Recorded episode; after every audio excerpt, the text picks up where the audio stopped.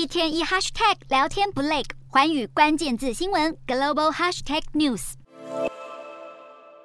电脑主机掉在地上，荧幕也摔坏，满地碎玻璃，办公室一片混乱。在巴西前总统波索纳洛的支持者闯入国会发生暴动之后，媒体在政府官员陪同下进到国会拍摄惨况，各家媒体的头版也全是国会暴动。据传，波索纳洛现在人在美国佛州，引发多位议员不满。民主党籍众议员卡斯楚表示，波索纳洛不应该待在佛州，美国不应该成为他的避难所，更直指波索纳洛应该被送回巴西。卡斯楚还说，波索纳洛身为川普的追随者，现在还跑到川普的家乡避难，他采用川普的剧本煽动了国内的恐怖分子。而同党议员欧加修·寇蒂兹也同意卡斯楚的看法。这些议员的发言不仅是对波索纳洛施压，也显示华府对于他的未来握有极大决定权。一名匿名的美国领事官员表示，波索纳洛绝对是利用发给国家元首的 A1 签证入境美国。通常，当元首卸任后，A1 签证就会被取消。然而，波索纳洛是在任期结束前入境美国，签证取消没成为最大关键。